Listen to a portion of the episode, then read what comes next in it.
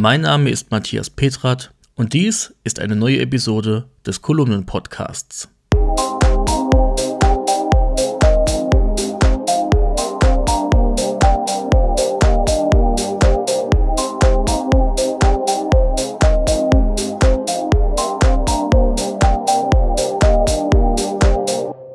Dieser Podcast kommt mit freundlicher Unterstützung der Firma Delta Dor Rademacher GmbH aus Riede im Münsterland. Delta Dor Rademacher GmbH ist ein Smart Home Hersteller, der für innovative Produkte und einfache Bedienung steht. Über dessen Smart Home System HomePilot lassen sich Rollläden, die Heizung, elektrische Geräte, Licht oder auch das Garagentor steuern. Die clevere Hausautomation kann nach und nach erweitert werden und lässt sich zum Beispiel auch über Alexa, Google Assistant und über Siri Kurzbefehle steuern. Mehr dazu findet ihr in der Episodenbeschreibung. Und jetzt fangen wir an. Der berufliche und private Rückblick. Das war 2023 und was 2024 ansteht. 2023 war ein Jahr wie kein anderes. Positiv, negativ, eher im Sinne von Veränderungen, Turbulenzen, Enttäuschungen und neuen Schritten in die Zukunft. Nie war ich in einem Jahr so verwirrt von Veränderungen und neuen Entscheidungen, wie ich es rückblickend im Jahr 2023 war. Schaue ich auf die letzten zwölf Monate zurück, zeigen sich einige Stationen auf, die ich am Jahresende gerne etwas aufbereite und an denen ich euch teilhaben lasse. Es folgt der berufliche und private Rückblick. Ich schaue mir immer gerne den Rückblick vom Vorjahr an und habe dann eine bessere Gewichtung zum darauffolgenden und jetzt abgeschlossenen Jahr.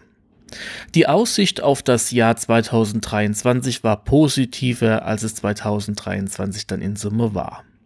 Ich war voller Euphorie und hatte den Drang, Dinge grundlegend zu verändern.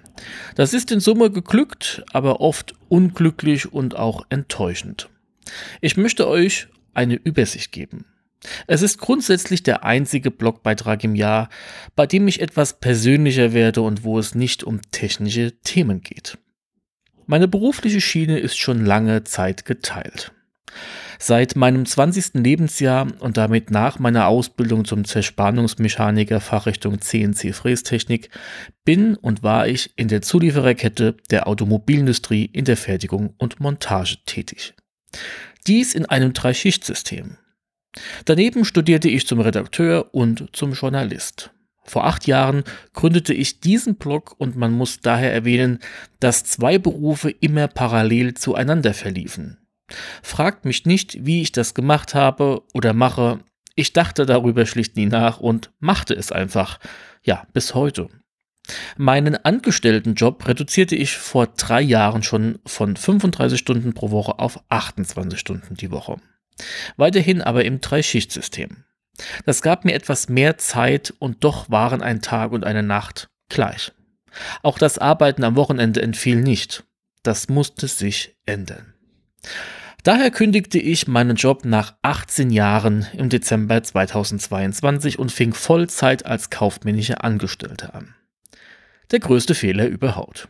Tja, zum einen war Vollzeit die komplett falsche Schiene und zum anderen war der Griff nach diesem Job ein totaler Reinfall. Man muss bedenken, dass ich zwar Schicht arbeitete, aber nicht mehr in Vollzeit, auch wenn ich am Wochenende gelegentlich zusätzlich auf Gleitzeit arbeitete. Das Zeitmanagement war mit diesem neuen Vollzeitjob schlicht katastrophal. Man kann am Tag keine acht Stunden arbeiten und daneben noch eine Firma mit einem Blog und einem Shop leiten. Ja, das vergesse ich selbst gerne und da war ich super blauäugig. Der Griff nach dem Job entpuppte sich nach neun Wochen als Reinfall. Wieso? Nun, ich arbeitete im Social Media Bereich für eine Firma und bekam erst auf diesem Wege mit, dass hier einige Dinge faul waren. Kurz und knapp, man verkaufte Online-Möbel und lieferte sie schätzungsweise zu 70 Prozent nicht aus. Klingt nicht so wild, wenn man nicht der betroffene Kunde ist und wenn man diese negative Meldungen als Angestellter mitbekommt und bearbeiten muss. Aus dieser Firma musste ich daher wieder schnell weg, da überall mein Name im Kundenkontakt aufkam und ich diesen Image-Schaden definitiv nicht auf mich nehmen wollte. Von Januar bis März war ich also in einem Job, der mich nur frustete und der schlicht eine Katastrophe war. Rückblickend lache ich darüber. Ich hatte zuvor nie gekündigt und nie den Job gewechselt. Also sollte das einfach etwas Lehrgeld sein und gut ist. Mein Ausflug zu Eve Systems sollte besser werden und meine Anstellung als Technical Support Specialist begann im April. Der Job war ein Traum. Ich konnte 30 Stunden pro Woche arbeiten, konnte komplett von zu Hause aus arbeiten, hatte im Segment Apple Home zu tun und konnte schlicht meine Expertise ausleben und an Kunden im Support weitergeben. Der Job war klasse. Ich liebte ihn und mochte meine Arbeit wirklich jeden Tag. Tja, bis man ein persönliches Problem mit mir hatte. Das große Lob blieb schon nach zwei Monaten aus und endete dann darin, dass ich, nur so kann ich es mir heute erklären, als zu große Konkurrenz betrachtet wurde. Heute weiß ich, dass ich zu schnell, ja, und leider auch zu gut war. Mit meiner Erfahrung war das eigentlich spitze, aber man sah das eher kritisch an. Für jeden Arbeitgeber wäre das ein Glücksgriff gewesen, hier nicht. Plötzlich machte ich angeblich nur noch Fehler. Man suchte kein persönliches Gespräch mit mir und schickte mir lieber geplante E-Mails mit Text, in denen man meine Fehler übertonte. Geplant bedeutet, dass nach deinem Urlaub schon eine Stunde vor deinem Arbeitsbeginn eine fertige E-Mail mit ellenlanger Kritik an dir in deinem Postfach auf dich wartet, die du dann direkt pünktlich zu Arbeitsbeginn an deinem ersten Tag nach zwei Wochen Urlaub siehst und öffnest. Zufälle sind das definitiv nicht. Ich glaube nicht, dass solches Verhalten normal ist. Mit unsäglichen Kommentaren verunglimpft zu werden, kenne ich aus keiner Führungsebene. An einem Samstagmittag bekam ich dann ohne eine Vorwarnung oder ein vorheriges Gespräch meine Kündigung ins E-Mail-Postfach geschickt mit einer sofortigen Freistellung. Das klingt bis heute komplett unvorstellbar. Acht Wochen vor dem Ende der Probezeit brauchte es aber ja keine Gründe und daher war es der einfachste Weg, um das Problem mit mir loszuwerden. Bis heute bin ich sehr über diesen Vorgang enttäuscht. Es fehlen mir leider bis heute noch die korrekten Worte zu diesem Sachverhalt. Die Enttäuschung war nach drei Wochen dann an dem Punkt angekommen, dass ich von Eve Systems und allen damit zusammenhängenden Themen Abstand nehmen wollte. Deswegen habe ich jegliche Zusammenarbeit mit Eve Systems eingestellt, alle Produkte dieser Art aus meinem Shop genommen und auch keine Muse mehr verspürt, mich mit Produkten dieser Firma zu beschäftigen. Dieser Umgang mit mir dort war eine erschreckende Erfahrung, aber auch ein Lehrgeld. Bis heute bedanken sich aber ehemalige Support-Kundinnen bei mir und kommen persönlich auf mich zurück, weil der Support für mir so kompetent war. Das ist nett und ein sehr hohes Lob. Es zeigt mir im Nachgang erneut, dass ich nicht das Problem war. Zeitgleich erhalte ich aber auf diesem Wege auch Beschwerden des derzeitigen Supports und dem nicht sehr freundlichen Umgang mit Kunden. Per E-Mail oder sogar per Telefon melden sich Leute und bitten bei mir um Rat und Support. Ich war darüber sehr verwundert, um ehrlich zu sein, und bin es bis heute noch, wenn Personen sich zwecks dieses Themas bei mir melden. Tja, scheinbar war mein Entlassen also nicht die Lösung, um selbst besser zu werden. Nicht alles, was glänzt, ist auch wirklich Gold. Nun, nach diesem Stolperstein musste ich mich erst ein wenig fangen und war das erste Mal in meinem Leben arbeitssuchend und damit auch arbeitslos. Zwar nur für zwei Monate, aber immerhin. Ein seltsames Gefühl und die ganze Bürokratie dahinter ebenso. Ich ließ mir allerdings auch Zeit.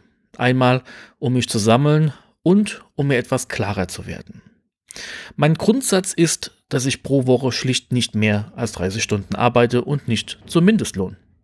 Das klingt überheblich, ist aber Realismus. Eine gesunde Anstellung und ein geregeltes Einkommen sind ein guter Baustein. Die Firma agiert daneben und hat ihr eigenes Standbein. So stehe ich auf beiden Beinen, angestellt und selbstständig. Seit Anfang Dezember arbeite ich als technischer Mitarbeiter im Bereich Schulsoftware und habe Lehrerinnen als Kundinnen. Eine ganz andere Welt. Von 8 Uhr bis 14 Uhr arbeite ich 10 Kilometer entfernt von meinem Zuhause mit einem kleinen und super freundlichen Team im Büro. Danach ist der Resttag für mich. Was ich damit anstelle, ist mein Ding. Mal wird nur gechillt, mal erstelle ich Blogbeiträge und mal arbeite ich für den Shop, produziere eigene Ideen als fertiges Produkt und verschicke sie in die ganze Welt. Dieses Gleichgewicht ist gut und ich bin froh, dass sich zum Jahresende alles noch etwas eingependelt hat. Es war wirklich turbulent in diesem Jahr. Für mich zu turbulent auf dem neuen Weg.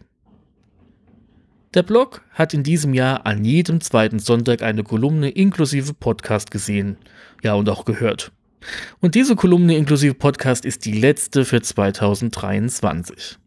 Es gab etliche Reviews und viele Randthemen auf dem Blog. Hauptprojekt war aber mein achtes Fachbuch über Apple Home. Dieses Projekt hat 192 Stunden an Arbeit benötigt und wurde schlicht in meiner Arbeitslosigkeit umgesetzt. Die Zeit des sich Sammelns wurde daher gut in ein Projekt investiert.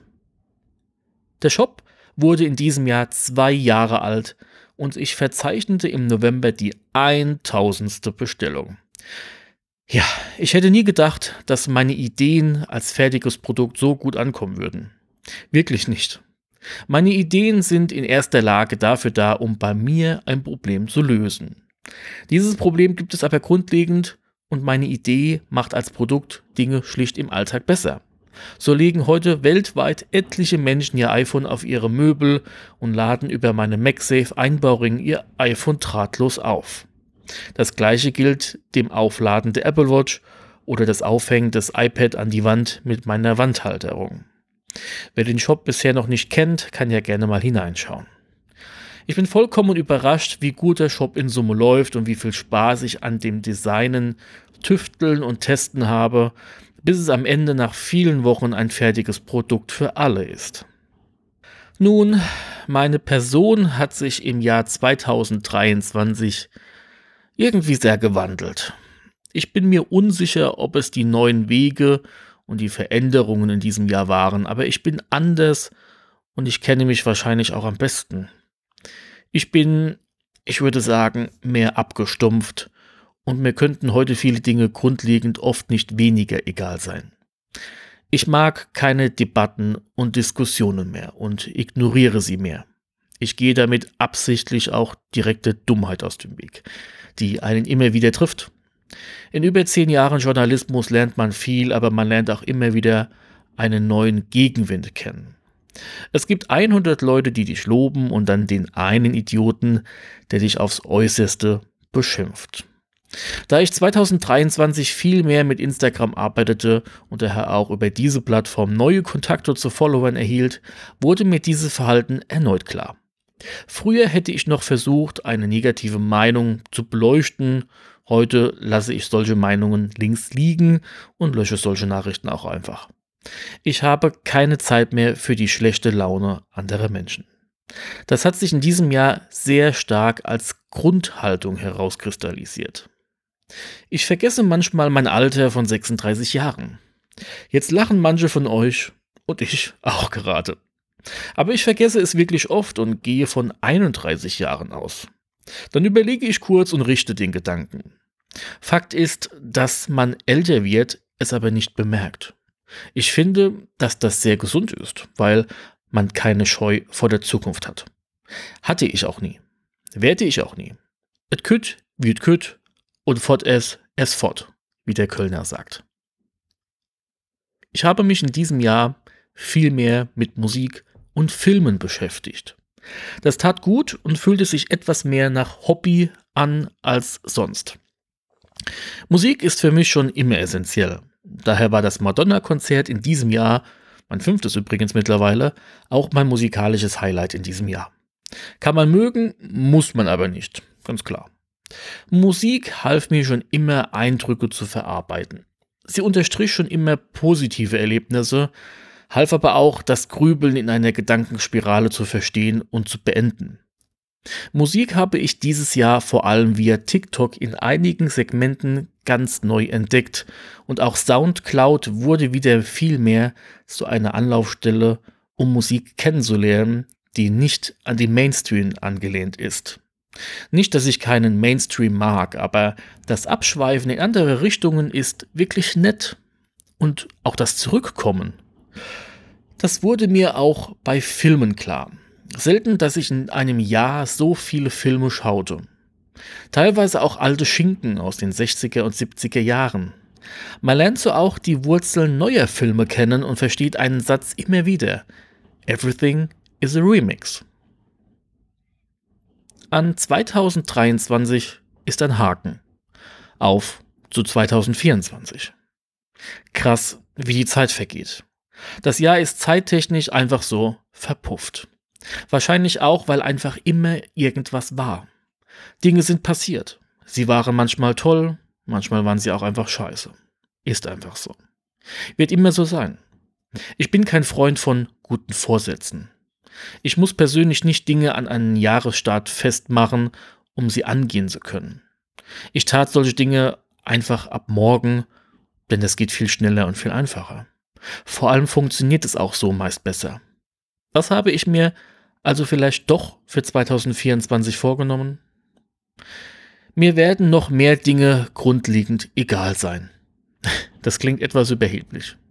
Ich werde noch etwas mehr aus der Strömung herausgleiten und mir in Ruhe die Fahrt betrachten, während andere an mir vorbeirasen und sich dabei selbst vergessen. Mir wird immer mehr klar, dass man in einer geerdeten Umgebung, die man sich selbst schaffen kann, gesünder lebt. Selten habe ich wie 2023 so viel über mich selbst gelacht. Das tut gut und nimmt den Druck. Mir ist das alles manchmal etwas zu schnell, zu laut. Schaue ich mir andere Bloggerkollegen so an, dann steht hinter der Arbeit oft nur wenig Spaß und nur noch Druck, dass man abliefern muss. Ach nee, das war noch nie so mein Ding. 2024 habe ich mit dem Shop ein wenig mehr vor. Vor allem soll Apple Pay Einzug halten und kleinere Dinge im Untergrund, die es mir erleichtern, aber auch die Expertise beim Kauf besser machen sollen. Ich habe drei neue Produkte in der Mache. Sie sind noch Prototypen, aber die letzten, bevor es fertige Produkte werden. Mehr dazu, wenn diese fertig sind. Verraten kann ich aber schon, dass die iPad-Wandhalterung im Januar in einem matten Schwarz in den Shop kommt. Sieht schick aus, lasst euch überraschen. Der Rest? Keine Ahnung. Wirklich nicht. Ich weiß nicht, wie sich Dinge entwickeln oder welcher Stein mir auf den Fuß fallen wird. Ich gehe immer sehr positiv an Dinge heran und gebe mir vor allem immer Mühe. Ich mache auch nichts, was mir keine Freude macht. Auch daher hing ich einen Job nach 18 Jahren ja an den Nagel. Ein Job darf keine Sache sein, zu der man sich jeden Tag schleppt, um dann zu Hause frustriert auf die Couch zu fallen. Ich weiß, dass das viele machen. Es ist ein Mittel zum Zweck. Aber es hat für ein Leben keinen Zweck. Mir macht Arbeiten Spaß. Schon immer. Darum wurden aus Interessen auch oft Hobbys und auch ein Job. Hätte ich mich in Kindheitstagen nicht schon für Technik im Allgemeinen interessiert, wäre ich heute gar nicht an diesem Punkt, wo ich bin. So, der Weihrauch ist aber nun leer und die Beräucherung damit auch. Nein, ehrlich, diese Kolumne schließt das Jahr 2023 ab und macht einen Haken an alle Dinge. Für schlechte Menschen und miese Peter habe ich auch weiterhin keine Zeit.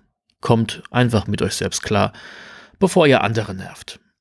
Vielen Dank an alle Menschen, die meine Arbeit und meinen Zeitaufwand so schätzen. Vielen Dank für jede Art von Support.